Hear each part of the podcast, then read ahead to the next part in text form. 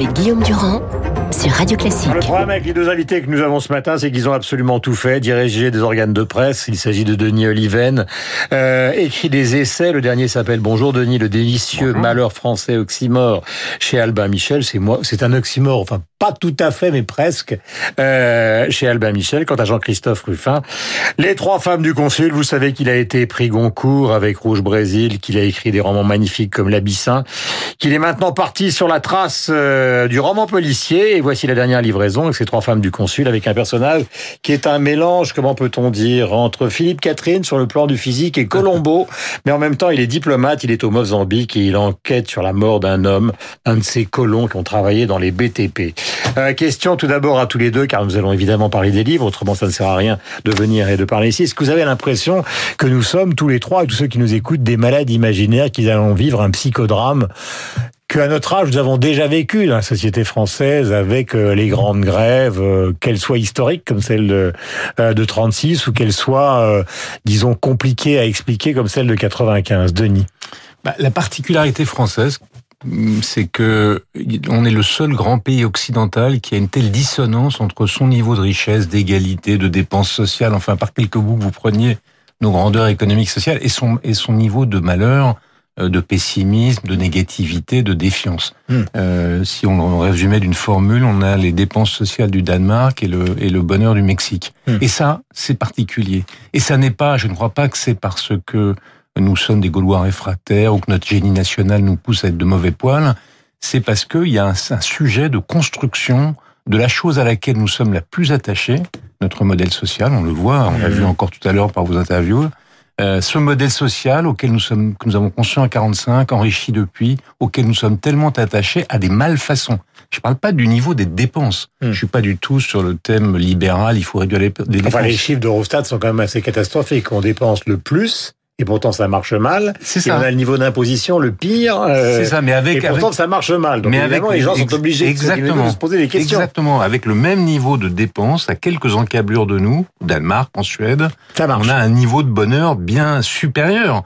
Donc c'est bien qu'il y a quelque chose dans la façon dont on redistribue hmm. cette richesse qui ne va pas. Mais ça, on ne veut pas le regarder parce que dès que vous dites on a un problème de modèle, notre modèle, notre modèle a été mal hmm. construit, vous êtes suspecté de vouloir réduire les dépenses, d'être hmm. moins généreux, de vouloir tailler dans les prestations. Non, on, pourrait redistribuer mieux et on serait plus heureux. Mais c'est un problème de métaphysique ou c'est un un problème de redistribution? C'est-à-dire ce qui est en train de se nouer entre le Premier ministre euh, et les syndicats aujourd'hui et la grève du, du 5, c'est quoi? Bah, c'est l'effet, euh, c'est l'ultime soubresaut ou la dernière, euh, la dernière expression de cette difficulté que nous avons à, à ne pas savoir réformer quelque chose qu'on devrait réformer pour être plus heureux. Alors il y a plein d'autres sujets. Hmm. Euh, il y a notre structure de syndicalisme, il y a mille autres sujets. Mais ce qui nous caractérise, hmm. c'est ça. Et, et, pourtant, la réforme qui est proposée, hmm. euh, dans ses modalités, elle pourrait discuter. Dans la façon dont elle est mise en œuvre, elle pourrait discuter mais elle est probablement la, réforme la plus utile que nous puissions mettre en œuvre parmi toutes les réformes qu'on a imaginées au cours des 30 ou 40 dernières années. Je le dis d'un mot, pourquoi? Parce qu'on n'est pas simplement le pays des 300 fromages, on est le pays des 400 ou 500 systèmes d'assurance maladie, des 550 niches fiscales et des 44 régimes de retraite. Ça veut dire que notre système de redistribution nous divise au lieu de nous rassembler. Quelle est l'une des grosses différences avec la Suède ou la Scandinavie? C'est que là-bas, il y a qu'un seul ou deux systèmes de retraite, hmm. alors que nous, on en a 44. Ça veut dire que deux Français... Et vous avez déjà entendu Katnins. Euh, alors évidemment, chacun donne son point de vue. Katnins dit de toute façon, tout ça, c'est une manière euh, déguisée de ramener un système universel à où finalement une baisse des pensions, parce que là, il n'y a plus d'argent. C'est pas tout à fait exact. Le, le, le, le, régime à point pour être neutre de ce point de vue. Mais par ailleurs, on a un problème français. Euh, notre système de retraite représente 14% de notre PIB mhm. contre 10% en Allemagne, alors que l'Allemagne est plus âgée que nous. Ça veut dire 4, si on avait le système allemand, on dépenserait 90 milliards de moins, mais 90 milliards de moins qu'on pourrait réallouer ailleurs. Vous savez que l'université, par exemple, c'est une trentaine de milliards d'euros. Euh, les, les, dépenses de, de, de, de, de sécurité publique, c'est une quarantaine de milliards d'euros. Vous voyez tout ce qu'on pourrait faire avec ces 90 milliards pour améliorer les hôpitaux, pour améliorer les universités, pour améliorer la police, pour améliorer la justice. Donc, avec le même niveau de dépenses, on pourrait avoir un usage bien plus efficace de nos recettes. Euh, ce qui est intéressant aussi dans ce délicieux malheur français, c'est toujours la, la, joie de comparer euh, des auteurs différents. Par exemple, au début du livre, vous parlez de Régis Debray qui montre qu'en France, il y a un problème, c'est que nous sommes à la fois républicains et démocrates et que tout ça est contradictoire. Vous parlez aussi à la fin avec bonheur de Jean d'Ormesson qui illustrait une sorte de bonheur à la française. Vous rappelez que vous vous appelez Denis parce que votre père aimait beaucoup Diderot, comme moi je m'appelle Guillaume, prénomme Guillaume car mon père adorait donc Apollinaire. Donc il y a une richesse qui n'est pas simplement celle des chiffres, mais qui est aussi celle d'une éternité française et d'un style français que vous défendez avec bonheur. Je rappelle un, dernier chiffre qui est important, c'est qu'en fait nous sommes en gros plus de 66 millions. En fait il y a des gens qui vivent très bien, ils sont 22 millions, des gens qui vivent plutôt mal, ils sont 22 millions, et au milieu il y a cette masse de ceux qui représentent les gilets jaunes, c'est-à-dire qui n'ont pas à la fois euh, les facilités euh, d'un monde libéral, mais qui n'ont pas non plus les facilités d'un monde qui est celui euh, de la protection sociale. Dans un autre registre, Jean-Christophe Rustin avec les trois femmes du consul, nous on part dans une non pas une zone d'influence de la France, puisqu'il s'agit du Portugal, euh, euh avec le Mozambique, mais c'est un, une région du monde que vous connaissez bien, parce que vous avez été ambassadeur au Sénégal. C'est une enquête, un type, euh, un blanc, euh, assez âgé, au bord d'une piscine, a construit un domaine, alors qu'il a gagné pas mal d'argent dans le BTP. Il a trois femmes, euh, une française, euh, une africaine classique et une jeune femme euh, africaine. Et euh, donc ce consul qui est devenu votre nouveau héros littéraire, qui est un personnage assez bizarre, qui joue du piano, enquête sur cette mort bizarre, car ce personnage va mourir avant de, de, parler du livre, il y a aussi l'inquiétude de celui qui a été ambassadeur au Sénégal et qui a abrité euh, des gens de la DGSI qui enquêtaient sur ce qui se passait justement au Sahel. On vient de voir nos militaires français euh, qui sont morts. Vous avez suivi ça jour après jour, heure après heure, pendant des années au Sénégal. Mmh. Est-ce que vous trouvez ça décent qu'on pose la question, puisqu'on l'a beaucoup posé ici même d'ailleurs, du retrait de nos troupes alors que finalement la cérémonie n'a toujours pas lieu? Non, évidemment, le Sénégal d'ailleurs c'est un bon point d'observation parce que c'est de là que qu'au fond c'est de, de, cette ambassade et de ce de cette ville qu'on qu'on écoute, qu'on regarde toute cette région. Euh, il est clair qu'il y a rien n'est réglé. C'est pas parce qu'il y a cet accident dramatique que, mmh. les choses doivent changer. Euh, on paie en fait euh, le, le, tribut de, de notre, j'allais dire notre inconséquence en, en Libye. Je veux dire que l'État libyen a explosé les Algériens ne font pas non plus de cadeaux, et donc cette région est, est de toute façon en proie à une déstabilisation chronique. Le, le vrai sujet en ce moment, c'est pas est-ce qu'on se retire ou pas, c'est est-ce que... Je rappelle que vous avez écrit, Katiba, vous ouais, avez écrit sur ce sujet. Hein. Mmh. Oui, d'ailleurs à une époque où c'était un peu... Oui, tout à fait. Euh, très, c'était même un peu en avance. Mais aujourd'hui, la question, c'est est-ce qu'on doit frapper en Libye ou pas? C'est ça la vraie question. C'est-à-dire que, en réalité, on court après des gens qui sont euh, qui bénéficient d'un sanctuaire de l'autre côté de la frontière. Et la vraie question stratégique en ce moment, c'est ça. C'est pas de se retirer ou pas, parce que dire se retirer, ça veut dire laisser la porte euh, ouverte, à, à, au fond, à des gens qui. Mais euh, a... frapper seul en Libye serait une absurdité. Euh, non, mais pff, oui, enfin, seul. De toute façon, dans cette région, on n'est pas seul, contrairement à ce qu'on dit. Les Américains sont très présents en Algérie. Les Algériens jouent un jeu un peu particulier parce que ils, souhaitent pas que la France se réinvestisse trop dans la région.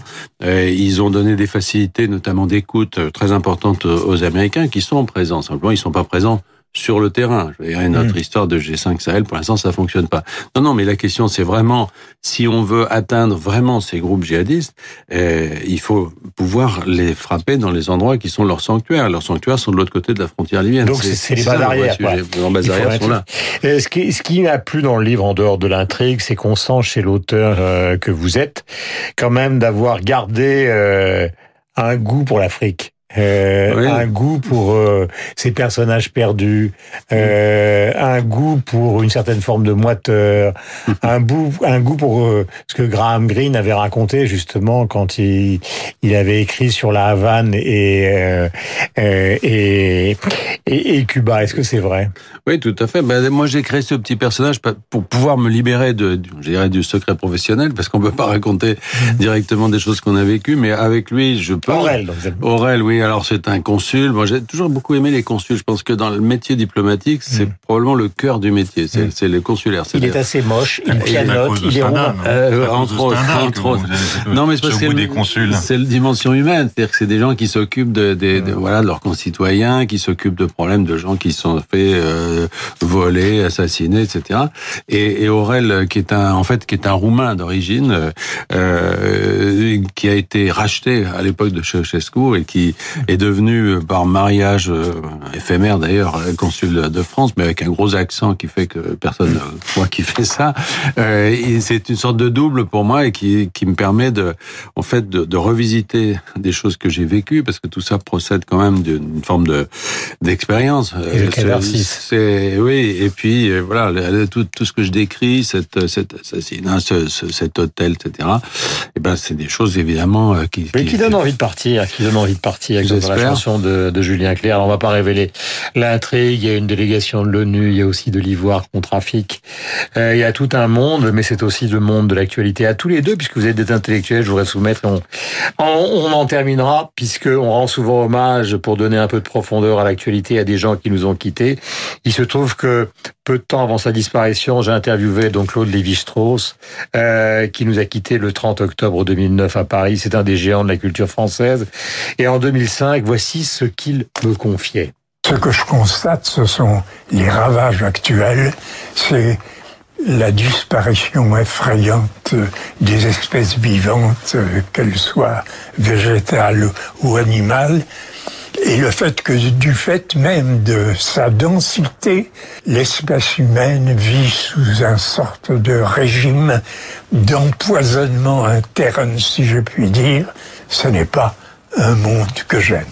Voilà pour ces propos de Lévi-Strauss qui sont repris un peu partout donc euh, sur la toile depuis euh, qu'il les a tenus. Donc il est mort le 30 octobre 2009 à Paris. C'est une voix qu'on a l'impression d'entendre comme si elle était à côté de nous, notre grand-père, puisque vous parliez tout à l'heure de Diderot, euh, qui nous parle. Il a raison, Denis. Il a insisté du haut de sa de son prestige sur le fait que bien sûr on devait être attentif à la disparition de la diversité naturelle mais on devait être attentif aussi à la disparition, aux atteintes à la diversité culturelle. La mondiale. Il parlait pas simplement des peuples primitifs mhm. qu'il fallait protéger de l'Occident, mais il parlait aussi de la diversité culturelle de l'Occident, du fait que nous ne sommes pas les Américains et que nous ne devons pas céder à l'idée d'une mondialisation qui ferait une espèce de culture non pas universelle, mm. mais euh, moyenne. Et donc euh, le, le, le, combat, par exemple, pour l'identité culturelle de la France, alors le mot est, est chargé, mais disons pour l'exception culturelle française, mhm. c'est ce combat-là. C'est le combat de. On, a une écologie de la nature, on devrait avoir une écologie de la culture et protéger coûte que coûte la mhm. façon dont nous nous exprimons, qui, qui témoigne d'une vision du monde qui n'est pas forcément celle mhm. des Américains, par exemple. Jean-Christophe, vous qui avez été à la fois médecin, humanitaire, romancier, ambassadeur et maintenant une sorte d'Agatha Christie dans une version un peu plus virile et en meilleure forme, est-ce que vous en fait résonner ces mots de Lévi-Strauss justement? Non, deux choses. C'est d'une part, euh, c'est il pose le problème. Vous croisé l'Académie française Non, mais je suis arrivé juste après sa, sa mort. D'ailleurs, euh, si on fait une parenthèse sur l'Académie française, Lévi-Strauss était furieusement contre la féminisation de l'Académie. C'était intéressant parce que au nom de cette identité, voilà, voilà, il, est, il considérait que l'identité d'une institution, c'était sa la pérennité de ses règles. Qu'à partir du moment, il disait, nous sommes euh, une tribu de vieux mâles qui campent au bord de la Seine depuis quatre siècles, et il faut pas changer les règles, sinon euh, l'institution va disparaître. Mm. Donc, il y avait, c'est une pensée très paradoxale et qui poussait euh, très loin. Et là, dans cette description de, qui fait, dans la citation que vous avez faite, de cette espèce de d'hégémonie mondiale de l'homme qui, qui finalement détruit tout, il pose bien le problème de, de des limites de l'écologie. C'est-à-dire, est-ce que l'écologie doit être humaniste ou anti-humaniste? Est-ce qu'à un moment donné, il faut euh, quelle attitude il faut avoir par rapport à euh, cette prolifération, cet impérialisme de l'espèce humaine Tout ce qui est contenu dans la question des véganes, de l'écologie radicale est, est là. Hein, mhm. Cette discussion, elle, elle, elle, prend sa source dans cette constatation. Mais dans cette voie, il y avait aussi ce qu'il aimait par-dessus tout, puisque vous savez que c'était le rêve de sa vie, bien qu'il fût un grand écrivain et qu'on lui ait refusé le Goncourt pour Triste Tropique pour des raisons complètement absurdes. Euh, eh bien, ce qui était le plus important dans sa vie, c'était la musique, euh, puisqu'il aurait adoré être un grand musicien. Nous sommes sur l'antenne de Radio Classique, la musique reviendra tout à l'heure. Euh, Denis Oliven, ça s'appelle Le délicieux malheur français chez Albin Michel, et vous allez enquêter avec Aurel, les trois femmes du consul chez Flammarion, grâce à Jean-Christophe Ruffin. Merci à tous les deux. Vous m'avez l'air en forme pour des seigneurs. Il est 8h59.